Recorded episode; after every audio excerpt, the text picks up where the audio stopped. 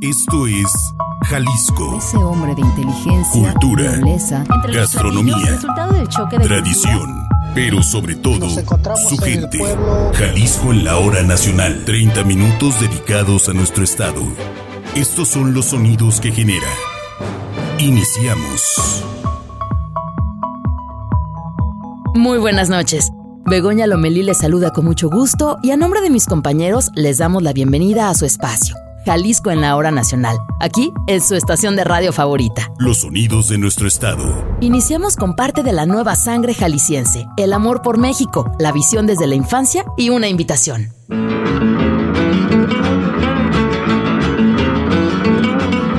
Hola amigos de Jalisco, en la hora nacional. Mi nombre es Pablo Grover Fonseca y tengo 12 años. Estudio en la escuela Centro Educativo Koala. Hoy quiero compartir con ustedes lo que me gusta de mi país. Este era un changuito que bailaba el rock en un bosque verde lejos del Para mí, México es un país maravilloso, pues podemos encontrar grandes regiones naturales en donde habita una gran biodiversidad de flora y fauna. Hay hermosas playas y así como un sinfín de deliciosos platillos mexicanos.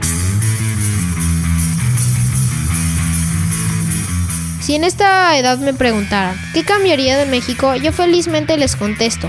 Nada, pues yo soy un niño libre que recibe una muy buena educación. En general disfruto mis derechos como niño.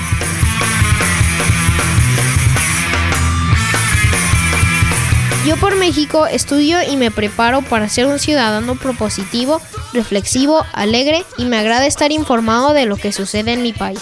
Me considero un buen ciudadano, pues soy responsable y respetuoso conmigo, con las personas y con el medio ambiente. Por esto me siento muy orgulloso de celebrar nuestro Congreso Infantil número 27 de nuestra Escuela Centro Educativo Koala. México me encantas, ya que cada uno nos da la oportunidad de aprender, jugar y crecer, como ahora que yo voy a participar impartiendo un taller para los niños de quinto grado, en donde junto con dos de mis compañeros hablaremos de la gran variedad de animales endémicos que hay en nuestra República Mexicana, culminando con la elaboración de una alebrije. Queremos invitar a seguir el Congreso México Me Encantas que se llevará a cabo en nuestra escuela Ignacio Díaz Morales en Centro Educativo Koala, nuestra escuela, del 8 al 11 de febrero. Para contactarnos pueden encontrarnos en las redes como Centro Educativo Koala. El correo es congreso.infantil.sec.mx. Nuestro número de WhatsApp es 333-440-8917. Nuestro teléfono fijo es 33 36 30 17 79. Gracias por su atención. Si en la escuela nada, nada te resulta, nunca tengas miedo, si no entiendes pregunta. Jalisco y su gente. Jalisco en la hora nacional. El pasado lunes 17 de enero falleció el tenor tapatío Rafael Rojas, quien nació en 1963. Su talento lo llevó a pisar los escenarios más importantes de la ópera alrededor del mundo, y desde este espacio dedicamos un momento a su memoria con algunas de las voces amigas y compañeras en su camino operístico.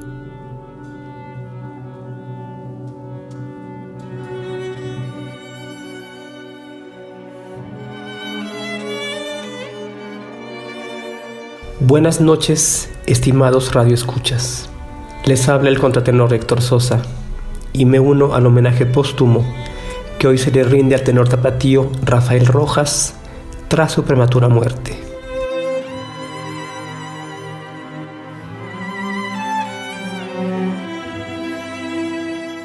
Tuve la dicha de conocer a Rafael a finales de los años 80 en la agrupación Solistas Ensamble del IMBA, en la que los dos compartíamos cuerda, ya que en esa época yo cantaba como tenor. Desde su llegada a la agrupación, Rafael con su talento y espectaculares agudos no tardó en convertirse en el primer tenor del grupo, destacando siempre en cada una de las obras que nuestro director, el maestro Rufino Montero, le encomendaba. Mi Compartimos escenario infinidad de ocasiones y tuve el gusto de acompañarlo al piano en la ópera El Rey Poeta de Gustavo Ecampa en 1990.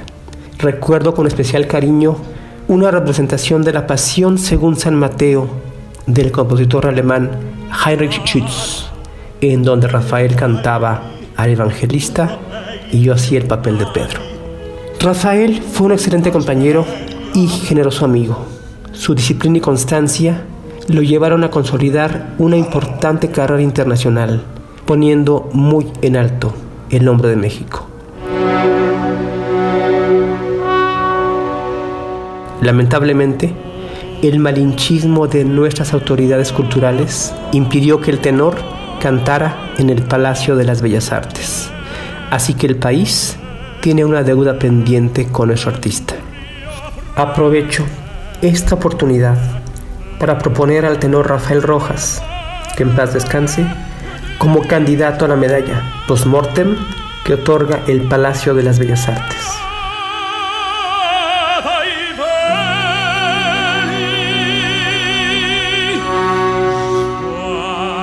Agradezco enormemente el favor de su atención. Buenas noches.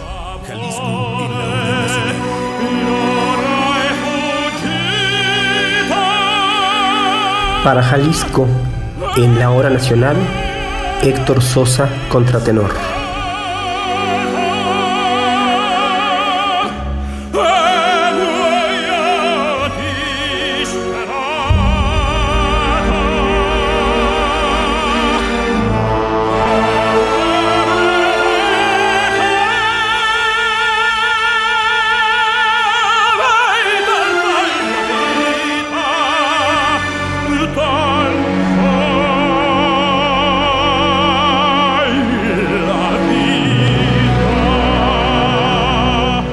Legado del maestro Rafael Rojas fue apoyar a jóvenes talentos y fundar la Orquesta Sinfónica Infantil y Juvenil de Guadalajara junto a Giselda Rea.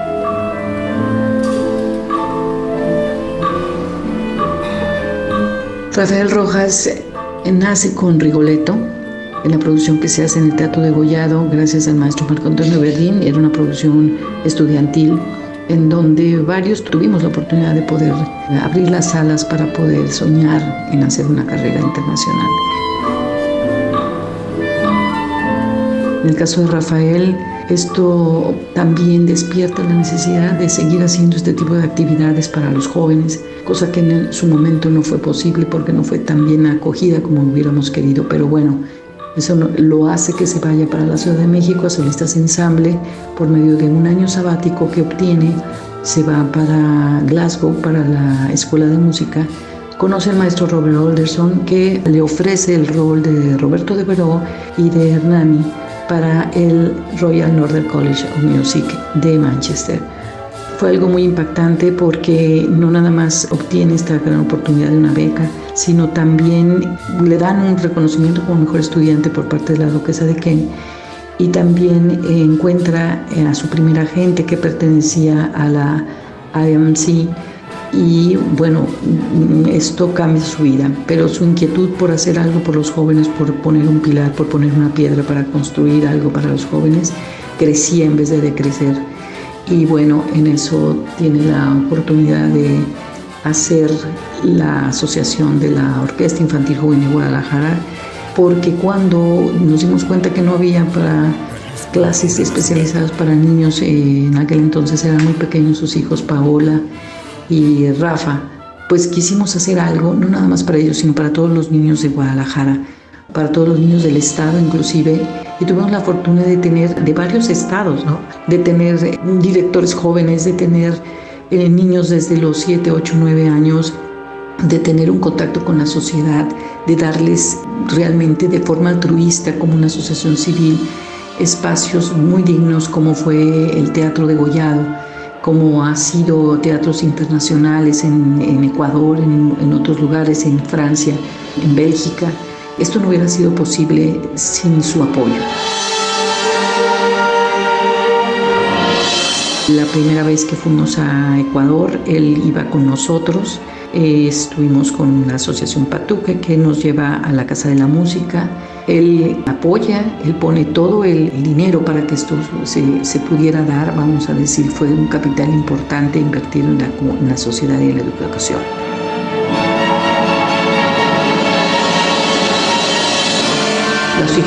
Está muy agradecida y queremos decir, somos parte de lo que tú, de tu sueño.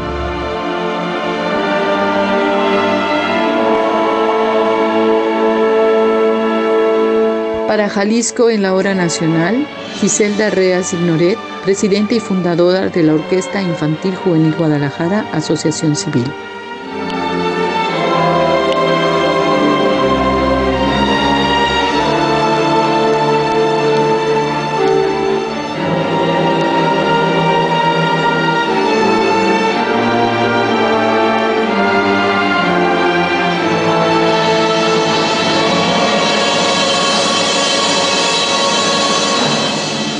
Uno de los últimos trabajos del tenor Rafael Rojas fue encabezar la ópera I Pagliacci entre noviembre y diciembre de 2021 en Guadalajara.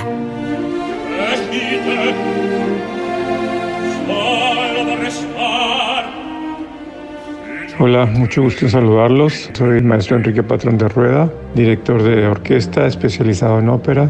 42 años de especialidad y de experiencia en muchos teatros de México, en Bellas Artes y muchos del mundo.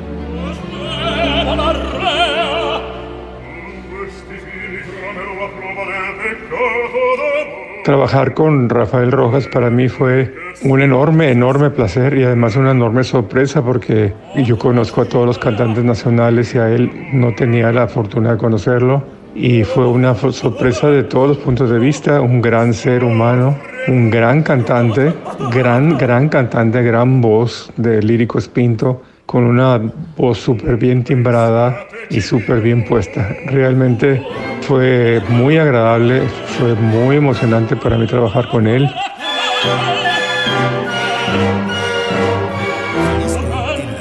La preparación de la ópera Pagliacci con el gran tenor mexicano Rafael Rojas, que se estuvo preparando para presentarse en el Teatro Plácido Domingo del Conjunto Santander, Conjunto Cultural.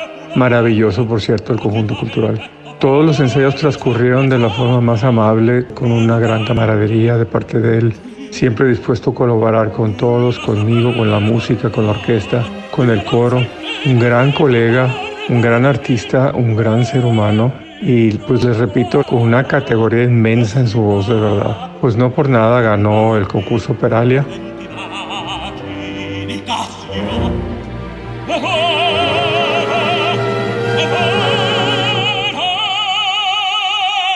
Lástima que no lo pudimos disfrutar más en México. Yo estoy seguro que la gente lo hubiera adorado por todas las cualidades que les estoy mencionando de, de, gran artista y gran cantante. Y pues a través de ustedes les quisiera extender mi pésame y les mando un abrazo muy cariñoso a toda su familia. Muchas gracias.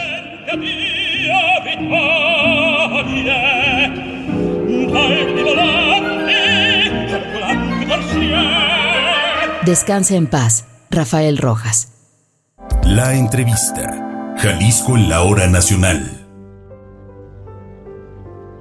Amigos de Jalisco en la Hora Nacional, me da mucho gusto saludar en este enlace a Alejandro Robles Gil. Él es director de la película Agua de Arrayán. Alejandro, ¿cómo estás? Bienvenido a este espacio. ¿Qué tal, Begoña? Mucho gusto. Pues muy contento de estar en, en tu programa, en Jalisco la Hora Nacional. Al contrario, muchas gracias por este tiempo y aparte para platicar mucha experiencia en, Las Vegas, en televisoras norteamericanas, tu trabajo como director, como realizador, luego por ahí también en, tu press kit vemos algo por acá en Cuquío con La Chuta, videos musicales y después de todo este trabajo, mmm, dos décadas trabajando en medios, etcétera, aterrizas con La Ruta del Peregrino en esta película Agua de Arrayán. Alejandro, ¿de dónde nace el interés de hacer una película aquí en Jalisco con esta Ruta del Peregrino?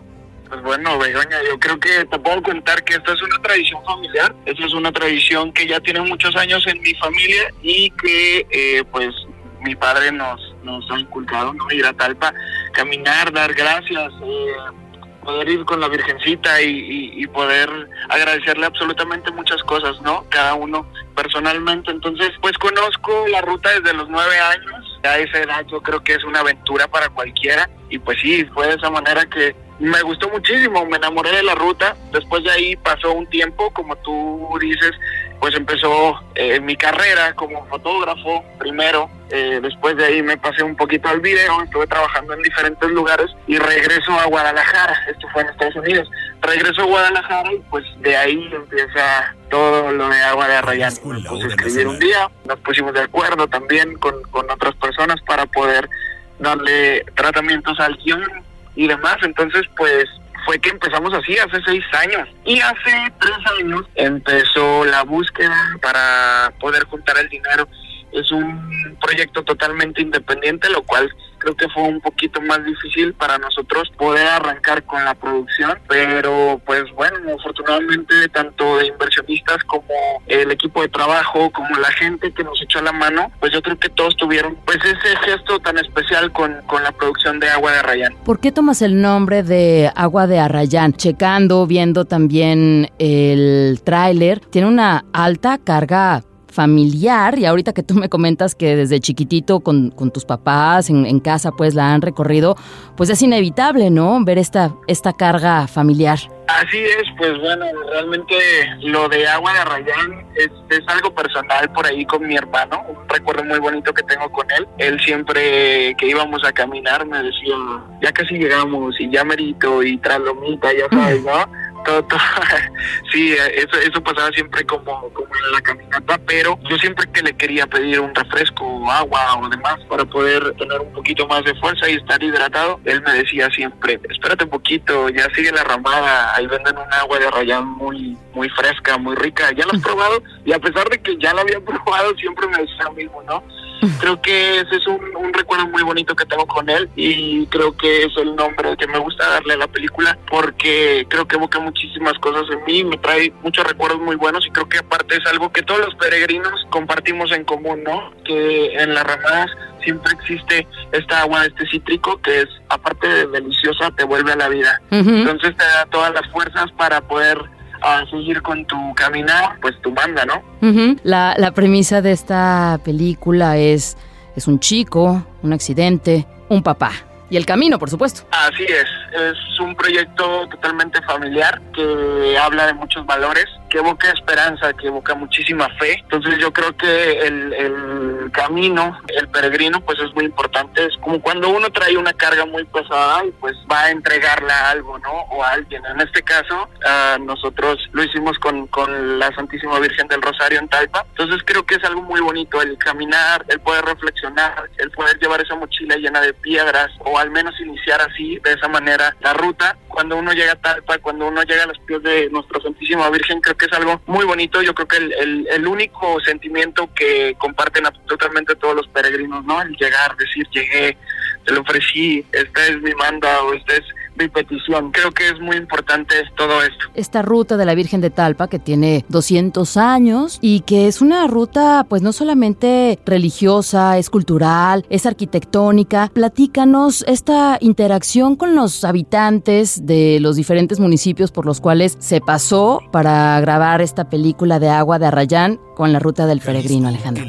Pues mira, hay cuatro rutas para poder llegar a Talpa. Nosotros tomamos una de ellas, que es la de Guadalajara hacia Talpa de Allende. Entonces, muy afortunadamente nos tocó grabar pues eh, Tala, Ameca, Huachinango, Mixtlán, Atenguillo, Mascota, Talpa y cerramos en Puerto Vallarta.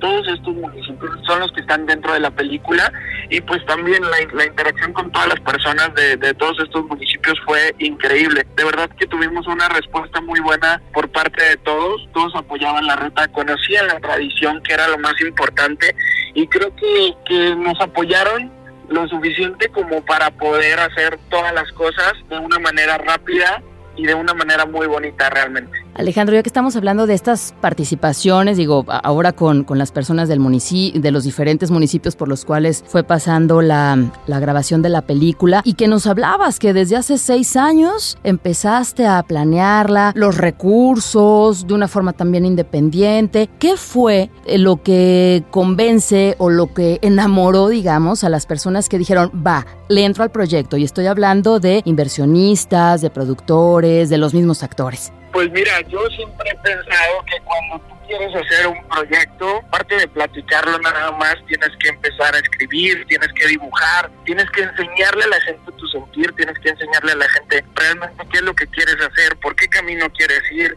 es lo que quieres conseguir y pues definitivamente nosotros desde el principio siempre tuvimos de, lado a, nuestro estado, ¿no? Yo creo que Jalisco es un estado increíble, un, estado lleno de talento, pues tú no sabes, ¿no? En cualquier esquina te puedes encontrar un talento diferente. Afortunadamente la ruta ya tiene eh, muchos años, son alrededor de 6 millones de peregrinos anuales a Talpa, entonces pues quisimos hacer un homenaje a todos estos peregrinos, a la tradición que me inculcaron mis padres, que es bellísima y que no me canso de decirlo, es totalmente bella, son tres días de camino y pues es increíble poder compartir con, con toda la gente. Yo creo que cuando hay otra persona que entiende tu idea y que entonces empiezan a hacer equipo, todas las personas que siguen se van sumando a hacer algo increíble. Ese fue mi caso, esa fue mi experiencia. Prácticamente tocando de puerta en puerta en, Talpa para mostrarle eh, mi, mi proyecto a la gente mostrarle lo que quería hacer. Yo en ese tiempo iba caminando con un guion y mira, imagínate, ahorita ya tenemos la película. Es, es algo que no puedo explicar, pero que bendito sea Dios, se ha dado con mucho corazón, con mucho respeto y toda la gente que se ha sumado, pues ha sido un ángel en el camino, ¿no? Alejandro, ya casi para concluir, platícanos brevemente, y digo sin dar eh, grandes detalles, de qué habla esta película de Agua de Rayán yo creo que Agua de Rayón se encierra en una nueva oportunidad, eh, una oportunidad de esperanza que tanta falta nos, nos hace en estos tiempos. Agua de Rayán es una segunda oportunidad para, para poder ver las cosas desde otro ángulo. Y bueno, mira, sin ser tan spoiler, te voy a contar algo. Tenemos un documental que fue grabado a la par de la película, entonces es un detrás de cámaras es, es, muy emotivo, es muy bonito, yo creo que ahí pueden todos conocer la historia. Eh, la película viene a finales de febrero, vienen los Star Talent también ahí en entrevista, toda la gente que se sumó, eh, tanto pueblo como de los lugares a los de Y bueno, pues en este documental están las, las experiencias de las personas que nos ayudaron, tanto eh, los talentos como la gente de, del pueblo, la gente de los municipios. Finalmente, esta película de Agua de Rayán, como comentas, estará pues eh, proyectándose a finales de febrero. ¿Será una película que se proyectará en cines, en, streaming? ¿Cuál es el plan? Sí, nos vamos a, nos vamos a cines, eh, nada más en documental, eso sí estamos eh, terminando de, de acomodarlo. Definitivamente la película se va para cines finales de febrero. Alejandro, algo con lo que quieras cerrar esta charla sobre Agua de Arrayán y esta experiencia con la ruta del peregrino a Talpa de Allende. Y bueno, también recordarles el elenco que, que tenemos. Está Itati Cantoral, Eduardo Santamarina, José Carlos Ruiz, primer actor, eh, la señora Lucía Guilmain, en paz descanse, primera actriz, que también nos acompañó por, por acá en la producción. Eh, Daniela Luján, el señor Roberto Espejo, Luis Fernando Peña, Monserrat Marañón, eh, tenemos un, eh, un elenco increíble que aparte de todo, todos ellos tuvieron algo que ver con Talpa en alguna parte de su vida. Entonces, pues nos llena de emoción poder compartirlo con toda la gente. ¿Tienes música original o quién te hizo la música? Sí, tenemos música original, es hecha por Uriel Villalobos. Y bueno, nuestras redes sociales son Agua de Arrayán la película, así nos pueden encontrar en Facebook y en Instagram y también en YouTube. Tenemos también la página oficial es donde puedan tener informes y pues todo acerca de este proyecto. Muchísimas gracias Begoña por el espacio y pues bueno, pues no nos queda más que poner a Jalisco y a México súper en alto. Gracias Alejandro, saludos. Muchísimas gracias.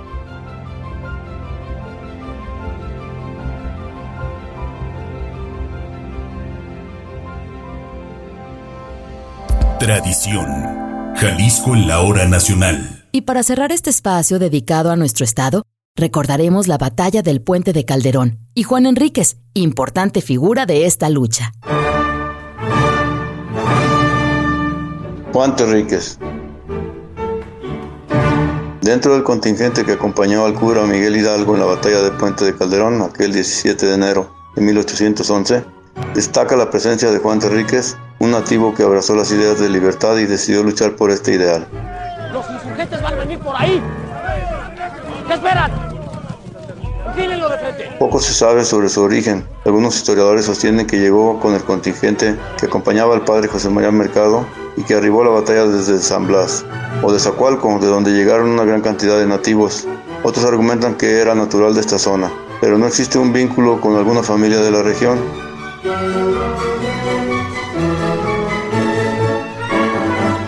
Apenas unos momentos después de la estrepitosa derrota de los insurgentes en el puente de Calderón, el segundo militar en jerarquía del ejército español, Manuel Flon Conde de la Cadena, continuó en persecución de los derrotados con el afán de dar la estocada final a Miguel Hidalgo. Sin embargo, al acercarse a las inmediaciones de Zapotlanejo, junto al río que se encuentra a la salida de Matatlán, hubo que detenerse, momento que aprovechó Juan Terríquez, que de un certero flechazo dio muerte al exgobernador de Puebla, Manuel Flon.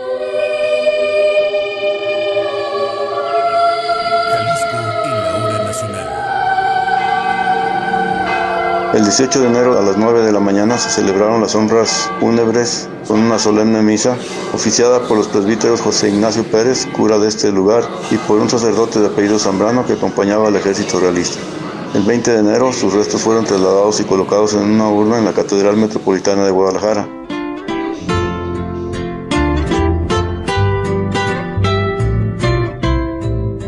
Hasta hoy se conserva el añoso Sabino en donde se apostó Juan Terríquez y es para los apotlanejenses un orgullo recordar el suceso y ser parte de la historia nacional.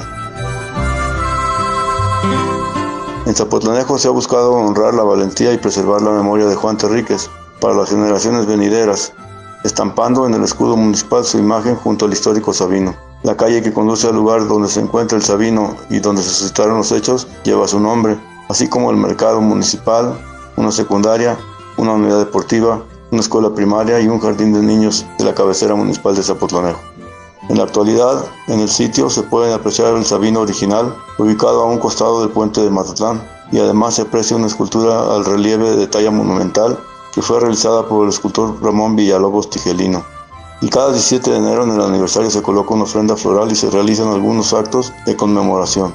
El profesor Emilio Guevara, que en 1919 ya mencionaba este suceso, sin embargo, ha faltado darlo a conocer de manera más amplia.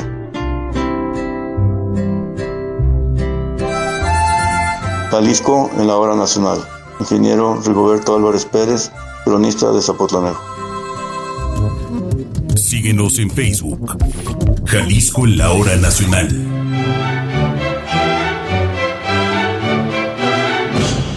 Begoña Lomelí y mis compañeros agradecemos su escucha. Le recordamos que seguimos en pandemia y le invitamos a seguir las medidas y protocolos en contra de la COVID-19. Infórmese en fuentes confiables, utilice cubrebocas, a los primeros síntomas mantenga aislamiento social, atiéndase y vacúnese.